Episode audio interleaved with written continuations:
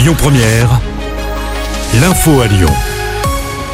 Bonjour à tous. À la une de l'actu, on reparle du métro B cet après-midi. Les habitants du sud-ouest de l'agglomération sont désormais fixés.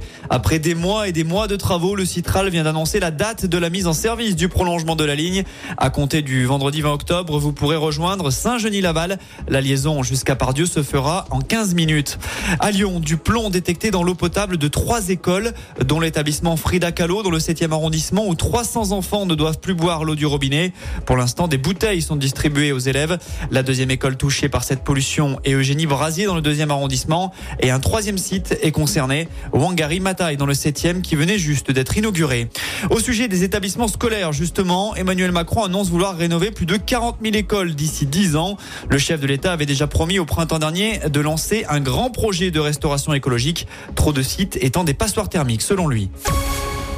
Un ex-président est à Lyon en cette fin d'après-midi. Nicolas Sarkozy est au décitre de la place Bellecour pour une séance de dédicace de son dernier ouvrage, Le temps des combats. Dans celui-ci, il retrace une partie de son parcours à l'Elysée et hasard du calendrier, sa rivale lors de la présidentielle de 2007 se rendra à l'EM Lyon quasiment au même moment pour dédicacer son dernier livre.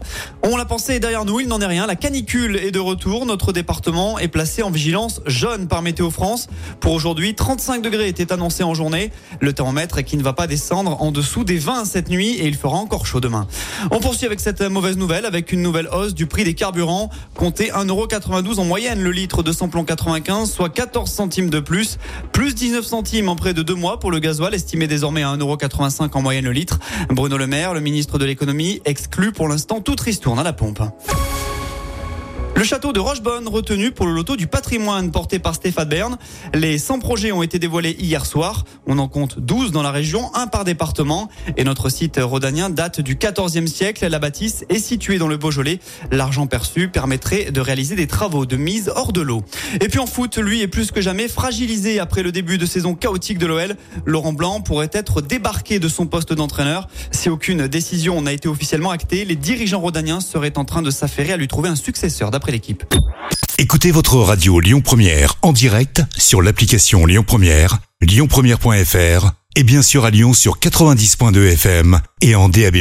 Lyon Première